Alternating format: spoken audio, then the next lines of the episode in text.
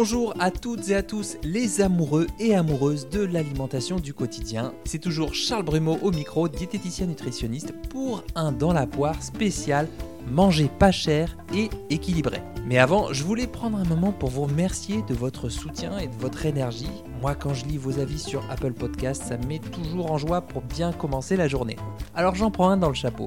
Bilou qui me dit podcast qui mérite d'être connu tant l'hôte est agréable et explique les choses clairement et sans complexe.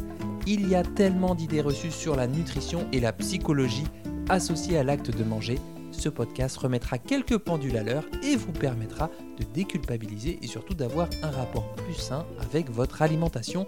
Merci Charles pour tout. Merci Lilou Bon bah du coup je sais plus où mettre, toujours cette petite incapacité à recevoir les compliments, mais j'y travaille, vous inquiétez pas. Bon, alors, on a beaucoup, beaucoup de choses à voir. D'abord, on a les mesures de santé publique, ensuite on a les protéines, lipides, glucides, pas trop trop chers, et ensuite plein de conseils pour diminuer l'addition. Mais déjà, pourquoi ce thème manger pas cher et équilibré? Alors pour plusieurs raisons. D'abord pour une raison d'actu, hein, de voir les files d'étudiants en ce moment qui ne mangent pas à leur faim et qui font la queue pour avoir des repas gratuits, qui sautent des repas, qui mâchent des chewing-gums pour couper la faim, alors qu'en plus ils ont des études à mener, qui doivent se concentrer derrière des écrans pendant 8 heures par jour pour ensuite être coincés par le couvre-feu, bah franchement c'est vraiment pas terrible pour eux et ça c'est vraiment un truc qui me tord le ventre. Hein. Je crois qu'il y a pas d'autres mots quoi. Ensuite parce que ben, dans ma vie j'ai pas toujours bien gagné ma vie et que j'ai vécu une ou deux périodes compliquées sur le plan financier et qu'à ce moment-là de ma vie j'ai dû ruser pour continuer à manger quasi équilibré, même si parfois, j'avoue, j'ai dû taper dans les nouilles instantanées à 50 centimes le paquet. Donc c'est une problématique sur laquelle je suis un peu sensibilisé, voire sensible. Et puis aussi parce que le 20 février, c'est aussi la journée internationale de la justice sociale. Et moi, j'inclus vraiment l'alimentation comme étant au cœur de la justice sociale, hein, vraiment un des piliers, parce que ceux qui payent l'addition plusieurs fois, ce sont souvent les plus démunis, qui n'ont pas toujours le moyen de manger healthy, comme on dit de nos jours. Et du coup, réflexe de journaliste, ben, je suis allé voir du côté des mesures de santé publique, j'ai trouvé le programme national pour l'alimentation 2019-2023, à ne pas confondre avec le PNNS, le programme national nutrition santé. Donc ce programme national pour l'alimentation, ce PNA, il fait suite aux états généraux d'alimentation, à la fameuse loi Egalim, qui se sont déroulés à la fin de l'année 2017 et qui ont associé tous les acteurs qui sont liés à l'alimentation. Donc il y a trois axes. Le premier, ça tombe bien, c'est la justice sociale, qui consiste à améliorer l'offre nutritionnelle en collaboration avec les industriels à travers les engagements dans les accords collectifs. Il y a également euh, l'objectif de lutter contre la précarité alimentaire, notamment avec la diversification et le développement des dons alimentaires. Et le troisième élément, c'est l'information du consommateur avec la promotion du Nutri-Score. Euh, je pense que je ferai un épisode dédié au Nutri-Score tellement il y, a, il y a de choses à dire et effectivement il y a aussi un lobby qui est pro Nutri-Score. Le deuxième axe, c'est la lutte contre le gaspillage alimentaire et troisième axe, éducation alimentaire.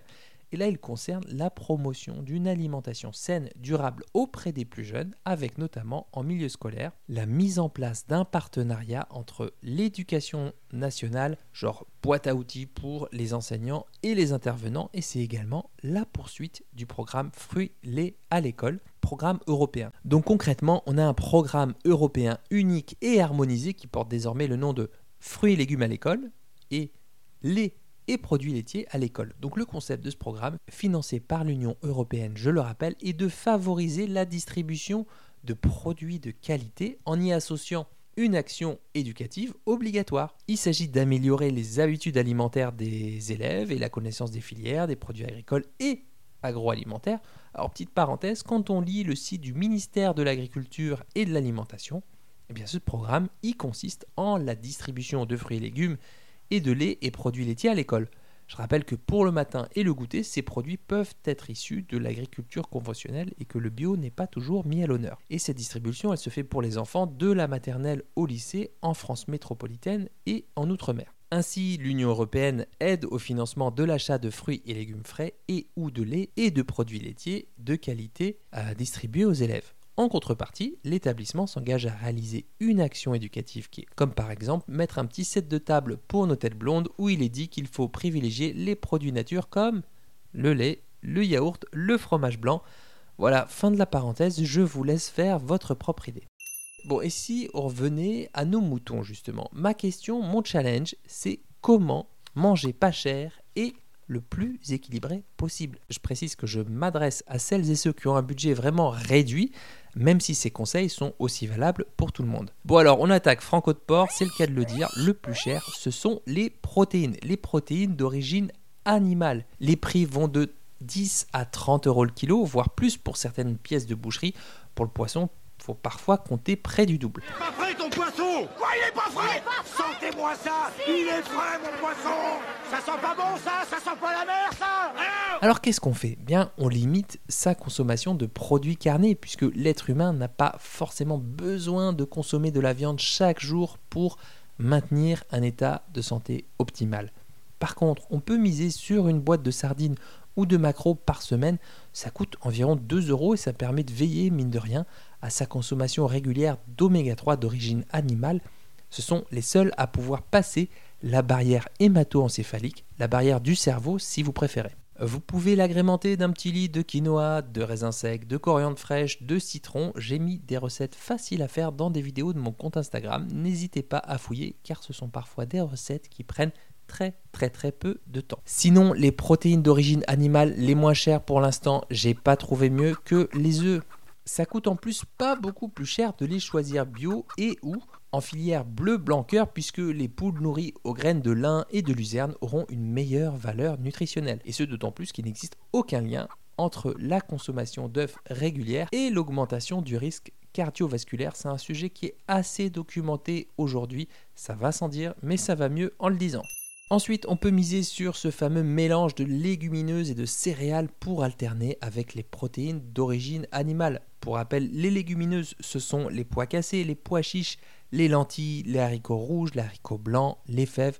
Les céréales, ce sont le riz, le blé, le maïs, le sarrasin. On pourrait même inclure le quinoa qui est une pseudo-céréale. Alors il ne s'agit pas de la même valeur nutritionnelle, c'est pour ça que j'ai dit pas remplacer les protéines animales parce que chaque type de protéine a ses bienfaits. Pour n'en citer qu'une, le mélange céréales-légumineuses, bah, c'est un pas de plus vers une consommation journalière de fibres puisque les Français consomment en moyenne un peu moins de 20 grammes par jour. C'est 20 grammes pour les hommes et 18 grammes par jour pour les femmes, alors que les recommandations sont de 30 grammes par jour selon l'ANSES. Et là, au niveau du prix, il faut compter environ de 3 à 5 euros le kilo en vrac dans la plupart des magasins bio. Bon après on va pas se mentir, faut un petit savoir-faire culinaire pour rendre les plats attractifs. Un mélange de céréales légumineuses à l'eau sans rien d'autre, bah ça donne pas super envie. Vous me direz que c'est un peu pareil pour la viande ou le poisson. Hein. Quand vous mettez votre poisson dans le four en papillote, vous y mettez bien de l'huile d'olive, du poivre, des aromates comme du persil ou de la coriandre, du citron éventuellement. En fait vous en faites un minimum. Bien, avec les protéines végétales c'est un peu la même chose. Vous pouvez par exemple émincer un demi-oignon, rajouter les lentilles corail, une grosse pincée de curry, quelques raisins secs, hop, vous déglacez avec du lait de coco. À côté, pendant ce temps, vous faites cuire du riz basmati, c'est à peu près le même temps de cuisson. À la fin, vous dressez les deux moitiés dans votre assiette, vous rajoutez un peu de coriandre fraîche dessus, un petit trait d'huile d'olive ou de colza, et zou, on envoie. Ensuite, les fruits et légumes, épineuse question, parce qu'entre la recommandation des 5 portions de fruits et légumes par jour et les prix qui sont pratiqués parfois, eh bien l'équation n'est pas toujours simple. Pourtant, ce sont des aliments vraiment indispensables à notre organisme, surtout pour leur teneur en fibres et en antioxydants, des substances qui permettent de lutter contre l'excès de radicaux libres. Et en ce moment, entre la pollution de l'air intérieur, puisqu'on reste davantage chez nous, la sédentarité, le temps d'écran, peut-être recours à une nourriture peut-être plus énergétique, plus transformée, pas vraiment ne pas oublier les fruits et légumes. On voit qu'à chaque confinement, les pâtes et la farine disparaissent très vite des rayons parce qu'ils se conservent longtemps, mais les fruits et légumes frais jouent vraiment un rôle positif dans notre santé, je tenais à le rappeler. Alors comment faire pour les payer moins cher? Déjà la base, on reste sur la saison. Fraises, tomates en hiver, c'est cher et puis on oublie pour plein d'autres raisons. Le local, il a besoin de moins de transport, il est souvent moins cher sans parler des bénéfices pour le respect de la nature. Ensuite, les sources d'approvisionnement. Bon bah là, faut plutôt arpenter les marchés, le réseau Bienvenue à la ferme, les associations pour le maintien d'une agriculture paysanne, les fameuses AMAP, les magasins de producteurs, ce qui vous permettra au passage d'acheter Des légumes bruts et non déjà lavés, coupés, râpés, qui sont vendus entre 2 et 4 fois plus cher et surtout qui sont suremballés, donc on évite. Bien sûr, ça va sans dire, mais les fameux super aliments, euh, le kale, les baies de goji et autres bizarreries fort sympathiques, bah, elles n'ont pas grand chose de super, sauf peut-être leur prix. Euh, donc les alternatives locales comme les graines de lin ou de courge, les brocolis, euh, les baies rouges ou nos raisins quand la saison arrive, eh bien, elles n'ont absolument rien à envier à ces super aliments, puisque d'ailleurs tous nos aliments sont super. Ensuite, les conserves et les surgelés restent une bonne alternative à un prix plutôt abordable, ce qui permet aussi de pouvoir manger des courgettes et des aubergines en hiver, puisqu'en principe, les légumes sont cueillis à pleine maturité au moment où ils regorgent de fraîcheur, de saveur, de couleur, de nutriments, puis sont épluchés, lavés, blanchis et surgelés peu de temps après la récolte. Alors la surgélation, c'est un procédé utilisé par les professionnels où les denrées sont refroidies très vite hein, à une température de moins 18 degrés à cœur pour mieux conserver les aliments. La congélation, c'est plutôt chez nous euh, à la maison avec une température de moins 12 degrés à cœur de l'aliment. C'est plus lent et plus progressif avec notre congélateur. Ok, mais est-ce qu'il y a une différence? Eh bien oui, ça se ressent dans la qualité organoleptique, c'est-à-dire toutes les qualités sensorielles de l'aliment. Lors de la surgélation, l'eau va se cristalliser en microcristaux, ce qui va permettre de réduire l'exudation. L'exudation, c'est lorsque l'eau intrinsèque de l'aliment va s'échapper lorsque l'aliment va être réchauffé. Pour la congélation, les cristaux sont plus gros, les parois cellulaires de l'aliment remis en température se détériorent. D'ailleurs, ça se voit souvent à l'aspect visuel de celui-ci. Donc si je prends la marque bien connue des Français de produits surgelés, c'est environ 4 euros le kilo de courgettes en rondelles et bio. Alors c'est pas si loin des prix du marché, même si en été on trouve quand même des prix inférieurs sur les marchés lorsque la saison arrive. Pour les conserves, elles font partie du réflexe. Les conserves, ça se conserve, et eh ben c'est logique, c'est fait pour ça. Stérilisation rapide et mise en conserve à ultra haute température. Alors bien sûr, ces traitements thermiques sont à l'origine d'une légère perte vitaminique, mais par exemple, pour les lentilles, le jus de cuisson est consommé, ce qui limite la déperdition des minéraux hydrosolubles, les minéraux qui sont solubles dans le liquide de cuisson. Si possible, privilégier du verre hein, pour les conserves. Si c'est du plastique, éviter la surchauffe au micro-ondes et privilégier sinon les conserves en fer blanc plutôt qu'en aluminium. Concernant les matières grasses, l'huile d'olive arrive toujours dans le top 3 parce qu'elle est très savoureuse, qu'elle s'utilise pour la cuisson mais aussi en assaisonnement. Donc gardez-la si ça compte pour vous, mais pensez aussi à l'huile de colza qui est un peu plus équilibrée dans son profil nutritionnel et qui coûte pratiquement le même prix que l'huile d'olive, voire parfois un peu moins cher. Sinon, des mélanges d'huile pour optimiser le profil en oméga 3 d'origine végétale, euh, même si là on sera plus près des 14-15 euros le litre. Donc c'est un investissement, mais comparé aux bénéfices santé sur le long terme, vu qu'on consomme vraiment trop peu d'oméga 3 en France, eh bien ces 5 euros là supplémentaires, ils valent vraiment le coup.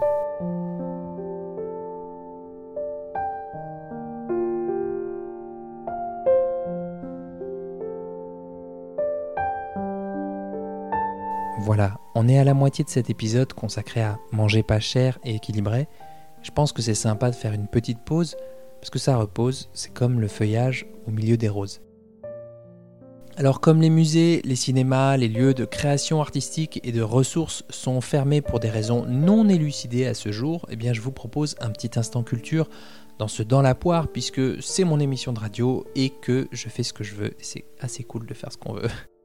Alors je vais vous lire un texte issu d'une chanson de Julos Bocarne, qui est le pseudonyme de Jules Bocarne, qui est un artiste belge absolument multitalent et qui a chanté souvent en français, qui est appelé à reboiser l'âme humaine.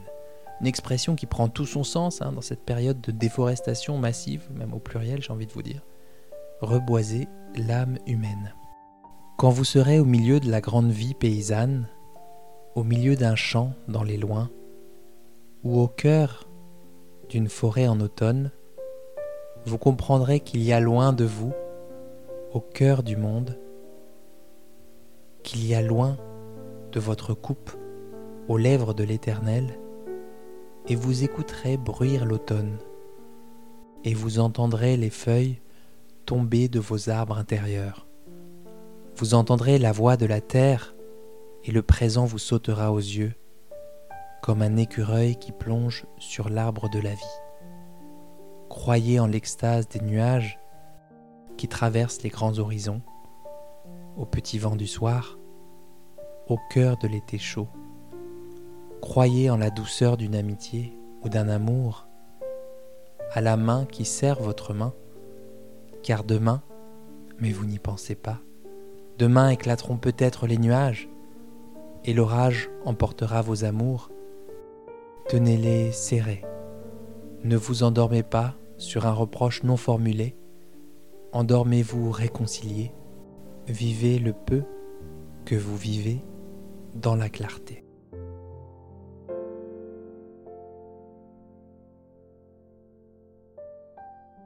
Hmm, sacré texte. Hein bon, allez, on peut le prendre comme une invitation à vivre au présent, à déposer nos mains dans d'autres mains et à laisser émerger la clarté pour être pas mal dans la période qu'on vit actuellement. Je vous propose de revenir à la suite de cet épisode parce qu'on est gentil, mais on n'est quand même pas là pour presser des citrons. Si c'est dans vos habitudes alimentaires ou que vous voulez tester, pourquoi pas, vous pouvez faire germer des lentilles ou des graines de luzerne, ce qu'on appelle aussi des pousses d'alfalfa. Ça s'achète en magasin bio, c'est 2 euros le sachet d'environ 60 grammes. Et puis vous n'avez plus qu'à trouver le couvercle d'un bocal à confiture et vous avez votre germoir gratuit. En 4-5 jours, vous obtenez des graines germées prêtes à déguster dans vos salades ou sur vos tartines ou alors à mettre dans vos wraps. Ça coûte 8 à 10 fois moins cher de les faire soi-même que de les acheter. Ça prend environ une minute par jour pour les rincer, donc franchement, très bon investissement vu les petites bombes nutritionnelles que c'est. Et ça tombe bien parce que quand on n'a pas beaucoup de sous, ben, on pense souvent féculents et les autres trucs qui tiennent au corps, et on ne pense pas beaucoup au cru, au vivant. Ça me rappelle une expression d'ailleurs, ça, les trucs qui tiennent au corps. En fait, quand j'avais 14 ans, je me souviens, euh, je m'étais levé tôt un week-end et j'étais allé avec mes amis d'enfance, Lucas et Gaël, servir la soupe populaire pour les plus démunis. Je crois que c'était dans le 11e arrondissement, au métro Oberkampf, si je me souviens bien. Euh, donc on avait préparé des grandes soupes géantes avec tout ce qu'on pouvait, tout ce qu'on avait. C'était un petit changement de décor pour moi, j'étais assez ému, c'était une atmosphère assez particulière et je me souviendrai toujours de cet homme avec cette barbe fournie, euh, les traits tirés avec ce regard bleu perçant qui m'avait saisi le poignet quand je lui avais servi la soupe. Il m'avait dit "Mais arrête de me donner de l'eau, donne-moi quelque chose qui me tient au corps, gamin." je regardais avec ma tête de gamin de 14 ans. Euh, et, lui, il voulait bien sûr des morceaux de pain qui avaient trempé dans la soupe, des trucs qui allaient pouvoir le tenir au corps pendant toute la journée, évidemment. Voilà, c'était pour la petite anecdote. C'est du vécu euh, Voilà, maintenant d'autres conseils de mon quotidien. Alors contrairement à il y a quelques années, j'ai une vision un tout petit peu plus apaisée de cette histoire de produits laitiers. Les produits laitiers sont nos amis pour la vie ou nos ennemis selon euh, nos sensibilités. J'ai même plus envie de trancher le débat tellement les, les forces en présence et les intérêts d'un secteur qui pèse environ 30 milliards d'euros de chiffre d'affaires par an fait qu'ils sont vraiment partout. Donc vous voyez le film là, Les, Infiltrés, hein, avec DiCaprio, Martin Scorsese, euh, bah on y est un peu quand même, c'est un peu ça. Donc moi ça me nourrit plus vraiment d'alimenter ce débat. Bon, je persiste quand même à dire que la recommandation des 3 à 4 produits laitiers par jour lorsqu'elle a été édictée ben, n'était pas vraiment exempte de conflits d'intérêts ayant moi-même épluché les déclarations d'intérêt public de certains membres de cet organe décisionnel à l'époque. Voilà, autre débat, mais on m'enlèvera pas l'idée de cette tête que cette recommandation vient de nulle part. Alors ce que je peux dire, c'est que, mis à part bien sûr la sensibilité éthique, les yaourts nature, si vous les tolérez, eh bien de temps en temps, ça peut être chouette grâce aux ferments lactiques qui sont des probiotiques intéressants au long cours pour la flore intestinale. C'est pas très très cher et ça participe aussi à la couverture de vos besoins en protéines notamment. Ensuite, la pomme de terre, on n'y pense pas assez, mais c'est un légume tellement riche en amidon qu'il est considéré comme un féculent, et à ce titre d'ailleurs utilisé par les sportifs euh, grâce à la diversité, à la complémentarité de ses nutriments. Et puis c'est pas très cher, franchement, moins de 2 euros le kilo. Peut en faire des pommes de terre vapeur, les mettre dans une salade avec des harengs, ou l'écraser à la fourchette entre deux noisettes de beurre salé. Autre conseil super important, les galettes de sarrasin, les galettes de blé noir. Franchement, on peut s'inspirer des Bretons et manger des crêpes avant et après la Chandler. Bing Le kilo de farine de sarrasin, c'est environ 2 euros. Et avec ça, vous faites des tonnes et des tonnes de galettes. Alors je précise que je vais parler des galettes de Haute-Bretagne uniquement au sarrasin. Les galettes de blé noir, Sachez qu'il existe aussi les galettes au blé noir qui mélangent de la farine de sarrasin et de la farine de fromage. N'importe quoi, de la farine de fromage. Oui, oui, oui, bien sûr. C'est la petite marmotte qui met le chocolat dans le papier d'alu. et de la farine de froment. Alors comme la pomme de terre en plus c'est sans gluten pour les personnes qui y sont sensibles, c'est assez riche en protéines végétales, c'est source de fibres et en plus ça ne nécessite aucun savoir-faire culinaire. Tiens puisqu'on est là, je vous mets la recette directe. Ouh là là là là, mais qu'est-ce que c'est que ce beau gosse qui vient me titiller la crêpe dans ma cuisine? Allez, écarte-toi, jeune homme. Joli petit postérieur au passage, n'est-ce pas, Micheline? Alors, vous prenez 500 g de farine de blé noir, 15 g de gros sel, 1 litre d'eau et un œuf, si possible bio et de catégorie 0.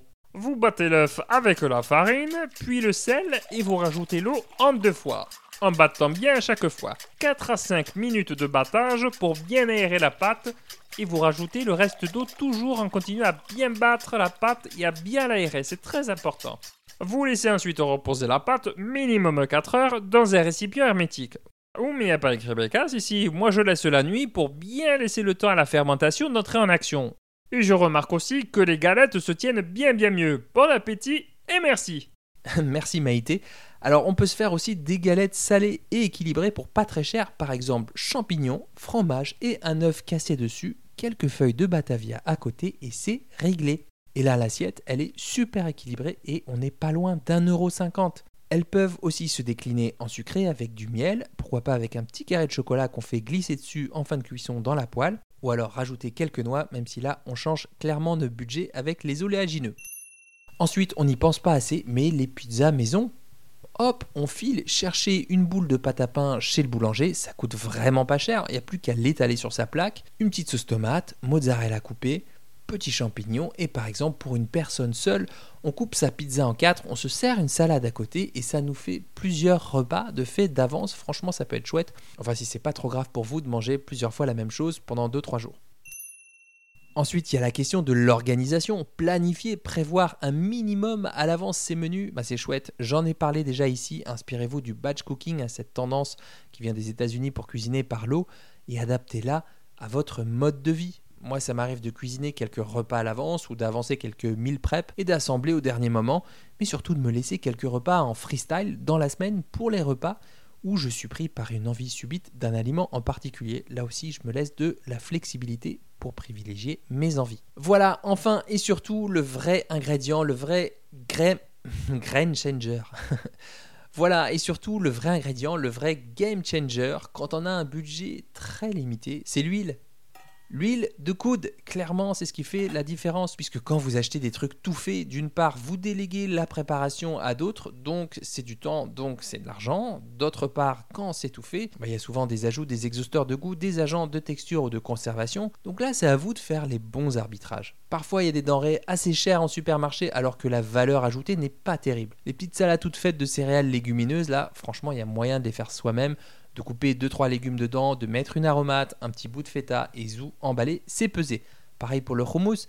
Le hummus, hein, voilà, assez facile à faire, même s'il faut quand même payer le mixeur 30 euros, ou alors peut-être l'emprunter à votre voisine, un peu de lien social, ça ne fait pas de mal. Pareil pour les soupes, on peut les faire en grande quantité, rajouter des épices et mixer, c'est assez facile. Je vous renvoie à mon post Instagram sur la question. Il suffit vraiment de scroller un peu vers le bas dans mon fil d'actualité. C'est un post qui s'intitule Combien vaut votre temps? Et je pense qu'il y a des infos très utiles pour vous à l'intérieur. Voilà, cet épisode n'est pas exhaustif. Il y avait encore beaucoup, beaucoup de choses à dire, notamment avec des applis comme Too Good To Go qui permettent de payer nettement moins cher des plats à emporter pour éviter qu'ils ne soient jetés. Il y a aussi les épiceries solidaires ou les distributions de repas gratuits si vous remplissez les conditions je vous propose d'en discuter avec moi et de venir mettre sur Apple Podcast vos meilleurs conseils pour manger équilibré à petit prix. Si j'ai plus de 10 conseils, je m'engage à les rassembler et les publier. J'espère que cet épisode vous a plu, même si je l'ai fait au feeling d'une traite comme ça en une nuit. Bah, c'était important pour moi de vous partager des conseils faciles à mettre en place au quotidien pour manger pas si cher et équilibré. Pour me soutenir, c'est gratuit, il suffit de mettre 5 étoiles sur Apple Podcast et un avis ou sinon partager cet épisode sur vos réseaux sociaux Parlez-en autour de vous tout simplement pour le faire découvrir à d'autres amoureux et amoureuses de l'alimentation, plaisir et santé. Abonnez-vous à ma newsletter qui se trouve dans la bio de mon profil Instagram à Charles Brumeau. Faut chercher un peu, mais vous trouverez. Je vous souhaite un bon appétit de vivre et à très vite pour un nouvel épisode de Dans la poire. Si vous avez appris au moins une chose, une seule chose dans cet épisode, le meilleur moyen pour soutenir mon travail et m'aider à faire connaître dans la poire, c'est de le partager.